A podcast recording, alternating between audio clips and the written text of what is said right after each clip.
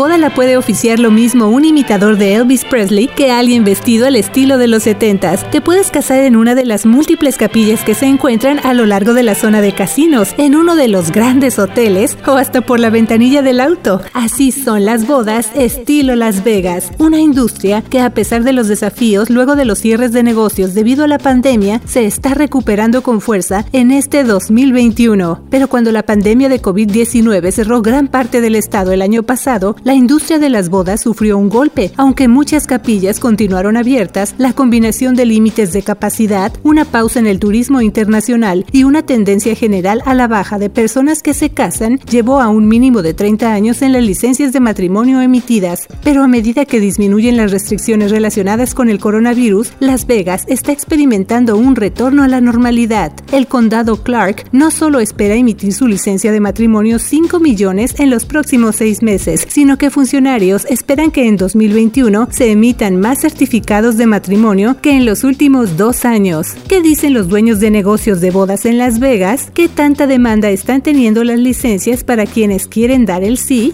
¿Qué papel juegan los viajeros de otros países en la industria de bodas en Las Vegas? De eso y más le informamos en este nuevo episodio de Cafecito. Bienvenidos.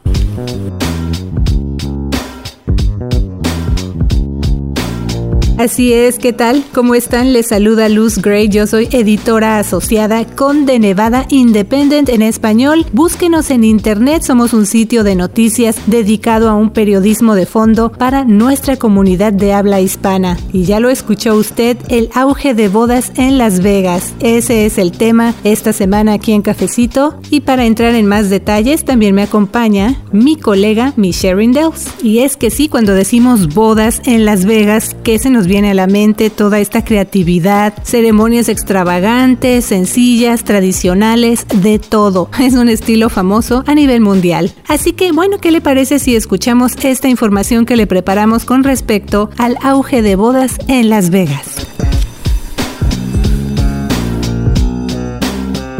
Hola Michelle, ¿cómo estás? Hola Luz, muy bien. Lista con la información sobre el auge de bodas en Las Vegas en tiempos de COVID-19 y también más adelante vamos a presentar el segmento Nuestra Comunidad donde una invitada nos va a platicar sobre un festival gratuito que ya viene y que está enfocado en fomentar una vida saludable para los niños y sus familias. Así es, pero bueno, entrando en materia acerca del auge de las bodas en Las Vegas, yo estaba de hecho pensando, estaba haciendo memoria en cuántos de mis conocidos se han casado o se van a casar en estos tiempos de la pandemia y según así mis cuentas y lo que yo me acuerdo más o menos son como tres parejas que yo conozco, pero la industria de las bodas en Las Vegas no siempre ha visto este resurgimiento. Sí, Luz, esto lo investigó nuestro colega Sean Golonka. Él habló con algunos funcionarios del condado Clark y negocios de las bodas en Las Vegas, ya que el pasado 25 de agosto profesionales de esa drama se reunieron para participar en el quinto informe anual de la industria de las bodas. Ahí hablaron sobre el desempeño de la industria en 2020 y compartieron ideas para promover el turismo de bodas en el sur de Nevada. Sí, y es que el auge en las bodas en Las Vegas se está viendo a medida que se relajan las pautas de distanciamiento social y los visitantes de otros estados empiezan a acudir aquí al sur de Nevada, pero esa industria se vio muy afectada cuando se dieron los cierres de negocios, usted se ha de acordar de esos momentos, porque también esos cierres abarcaron las capillas para bodas y las restricciones de capacidad limitaron las grandes reuniones. Entonces, muchas bodas se pospusieron o se cancelaron, mientras que otras ceremonias se llevaron a cabo por internet o solo con una reducción significativa de invitados. De hecho, había o hay todavía algunos sitios de internet que están precisamente promoviendo que la gente se case a través de Zoom, o sea, de manera virtual así que esa es otra opción que ha surgido, pero para muchos en la industria de las bodas, sus negocios eran igual de esenciales porque también hubo quienes se quedaron sin trabajo.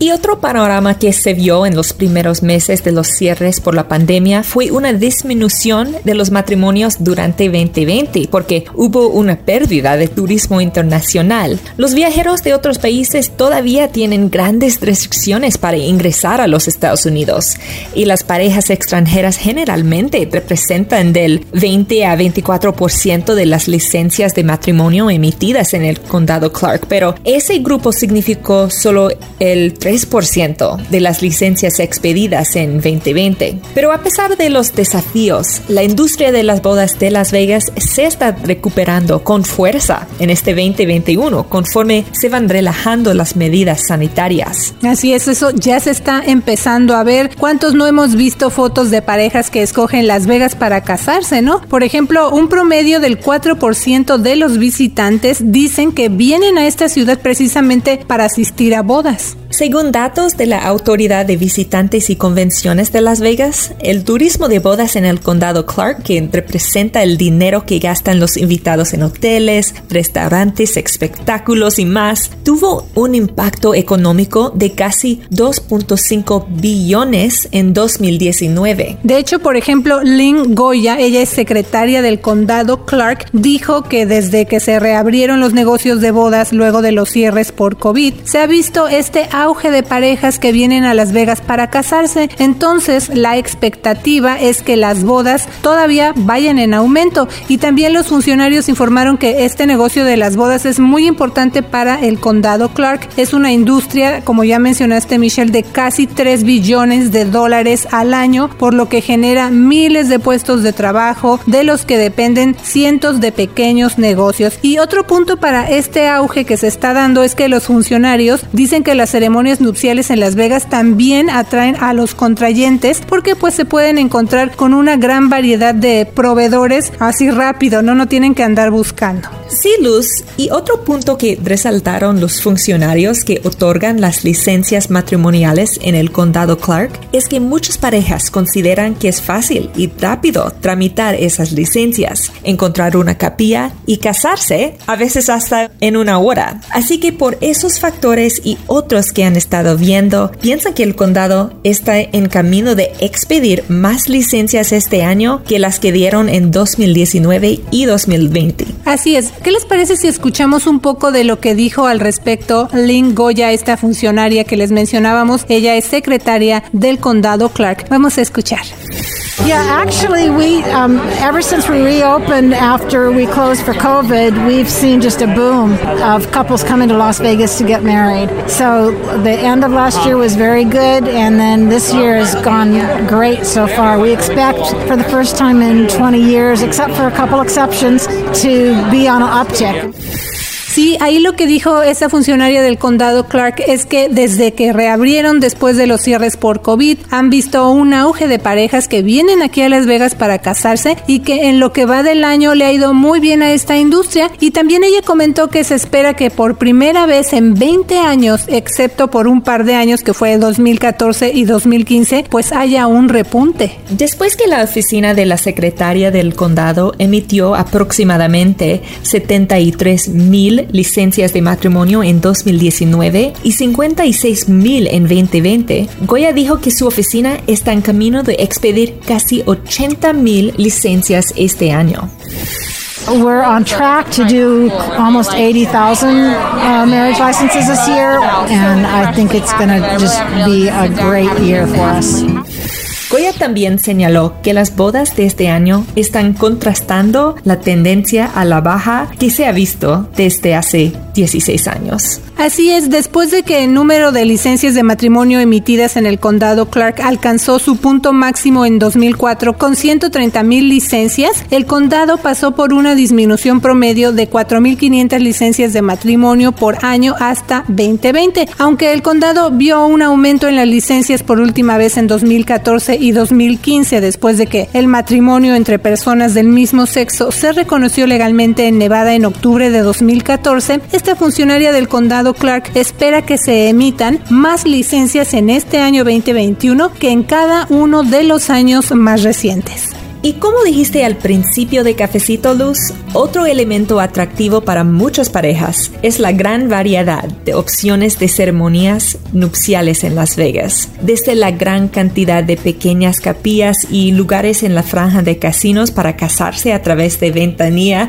del auto, hasta paquetes extravagantes en los principales casinos y capillas especiales con diferentes temáticas. Así que hay opciones tradicionales, divertidas y extravagantes. Sí, Michelle, y yo creo que de hecho ese es uno de los atractivos principales para quienes deciden casarse estilo Las Vegas por todas estas opciones, porque es rápido y además porque es muy creativo. O sea, como decimos, eh, la gente se puede disfrazar o pueden contratar a alguien que oficie esa ceremonia vestido de ciertas características, en fin, entonces ese es un, un atractivo muy particular de las bodas aquí en Las Vegas. Y aparte este negocio de las bodas también hay muchas empresas que de ahí obtienen su principal sustento, por ejemplo, fotógrafos, hasta empresas de banquetes, pero a medida que se mantienen las restricciones para los turistas que ingresan aquí a los Estados Unidos, que vienen de otros países y sigue presente la propagación del COVID, muchos propietarios de estas capillas o estos lugares para las bodas todavía están preocupados y tienen mucha cautela. Por ejemplo, uno de ellos es Arnold García. Él es dueño de una capilla en el centro de Las Vegas, quien todavía tiene preocupaciones. Así que vamos a escuchar lo que dijo Arnold García, quien es dueño de una capilla para bodas aquí en Las Vegas.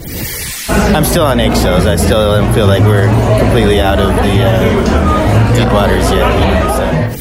Sí, a pesar de sus preocupaciones, este dueño de una capilla de bodas en Las Vegas la ha mantenido abierta durante toda la pandemia porque para la posibilidad de contraer matrimonio es fundamental tanto por motivos personales como prácticos. Esto es lo que dijo al respecto.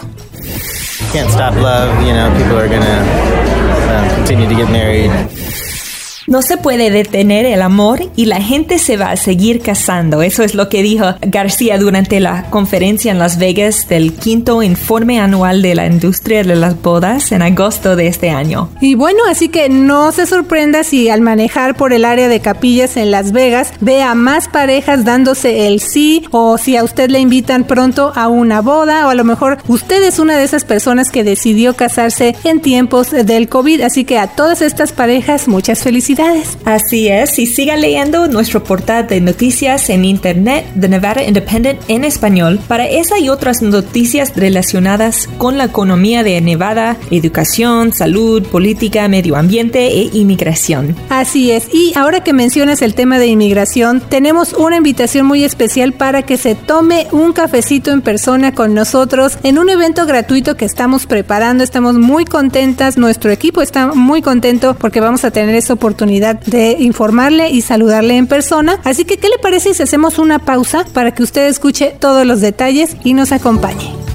De Nevada Independent en español, su sitio de noticias en Internet, le invita a su evento gratuito Cafecito en Vivo. ¿Qué está pasando con inmigración? Una conversación sobre las políticas de inmigración y su pronóstico para el futuro con las abogadas Katia Quiroz y Marta Menéndez. Acompáñenos el jueves 23 de septiembre a las 8 a.m. en el mercado, dentro de The Boulevard Mall del 3528 Sur Maryland Parkway. Habrá desayuno gratis para las primeras 100 personas que se registren. Cafecito en Vivo. ¿Qué está pasando con inmigración? Evento gratuito conducido por las periodistas Luz Gray y Michelle Rindels, jueves 23 de septiembre a las 8 a.m. en el mercado dentro de The Boulevard Mall. Cafecito en vivo. ¿Qué está pasando con inmigración? Tómese un cafecito en vivo con The Nevada Independent en español. Nuestro estado, nuestras noticias, nuestra voz.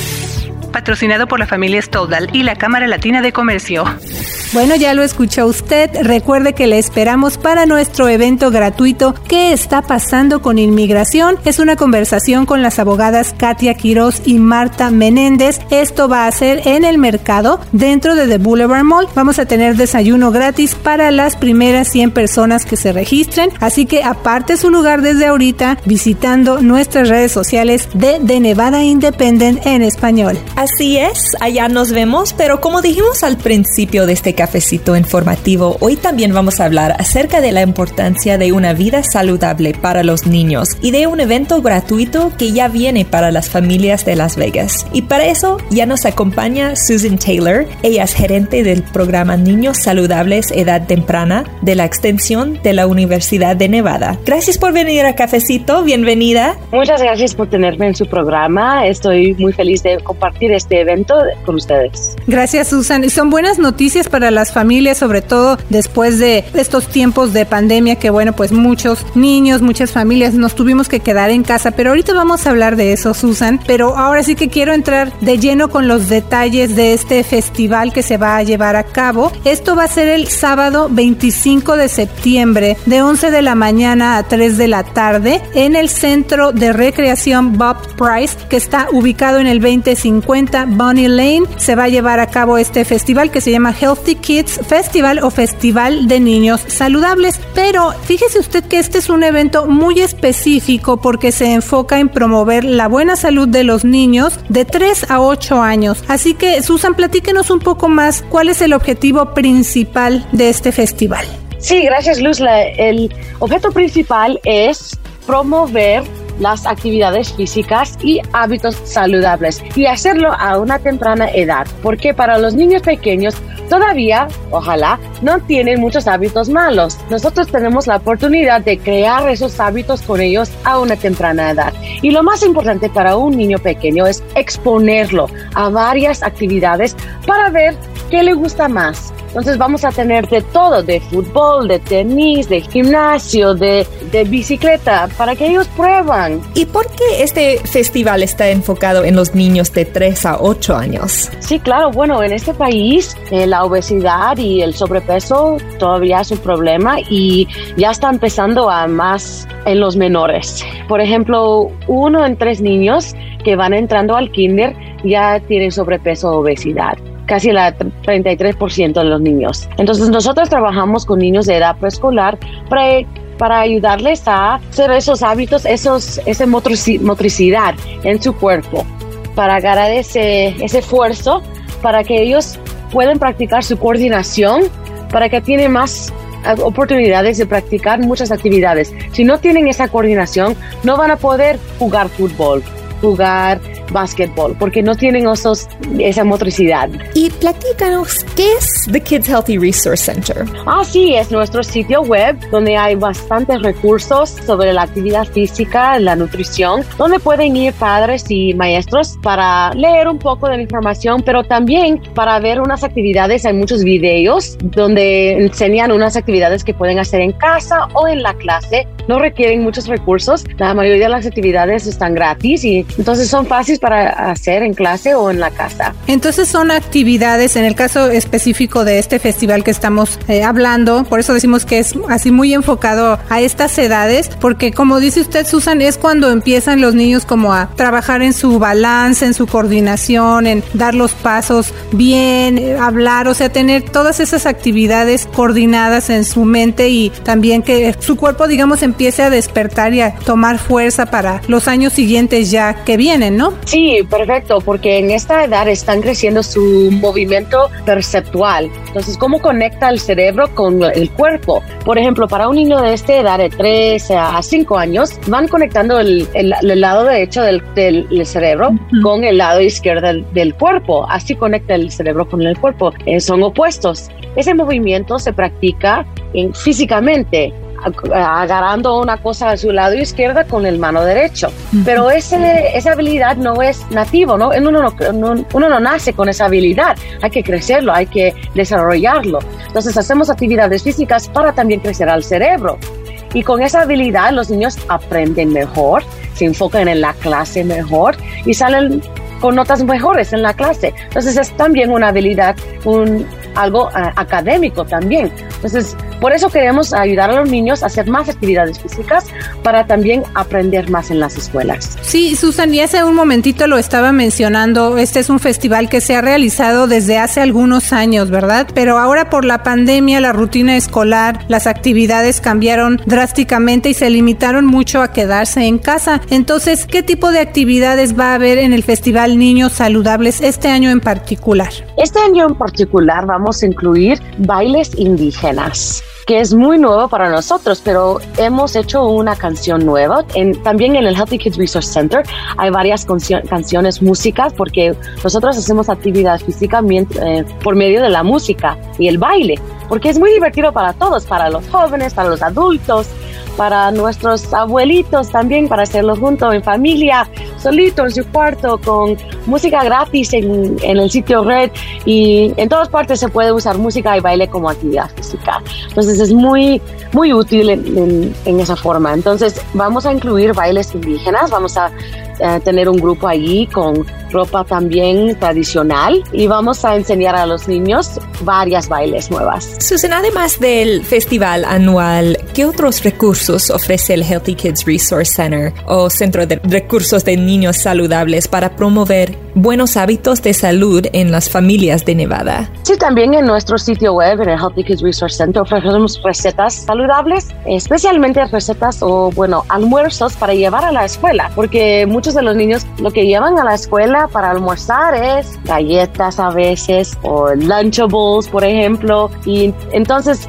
queremos eh, ofrecer a, los padres estos recursos para incluir a todos los grupos de la comida, los cinco grupos de comida saludable, incluyendo todos los grupos en su almuerzo. Entonces hay, hay recetas, hay música, baile, hay juegos que pueden hacer en casa. También hay demasiada información sobre este tema de cómo prevenir la obesidad infantil, porque la obesidad infantil ya está empezando a más temprano más temprano, entonces lo que pasa es que nos pone a riesgo de más enfermedades crónicas, como la diabetes, problemas con cardiovascular, y eso es muy peligroso para nosotros.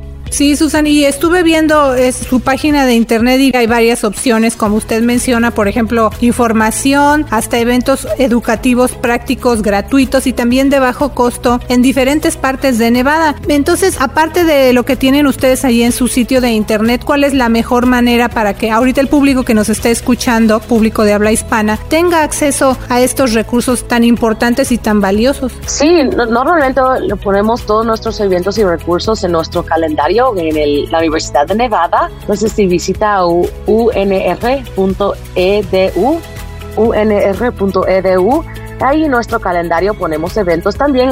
Ofrecemos varias clases de jardinería y cómo cosechar verduras y frutas para comer saludable. También tenemos programas para los jóvenes, como ir de campamento, de todo. Entonces, nuestro calendario ahí. También en Facebook tenemos una página de la extensión de la Universidad de Nevada donde ponemos nuestros programas y también más recursos, más recetas, más programas, eventos comunitarios gratis. Susan, ¿hay algo más que le gustaría agregar? Bueno, nada más queríamos invitar a la comunidad a venir al evento Festival de Niños Saludables el 25 de septiembre, porque este evento no es una feria de salud, digamos. No, los padres no van a ir a cada cabina agarrando papeles y información. No, este festival es para que los niños aprenden, prueban algo muy divertido. Entonces es importante llevar tenis para que puedan hacer todas las actividades. Eh, además de eso, queremos que después del festival, que los niños inscriben a algo, deporte, una actividad, a un equipo y participen a lo, a lo largo tiempo. Sí, por eso al principio de Cafecito decíamos, este es un festival muy peculiar, ¿verdad? Muy diferente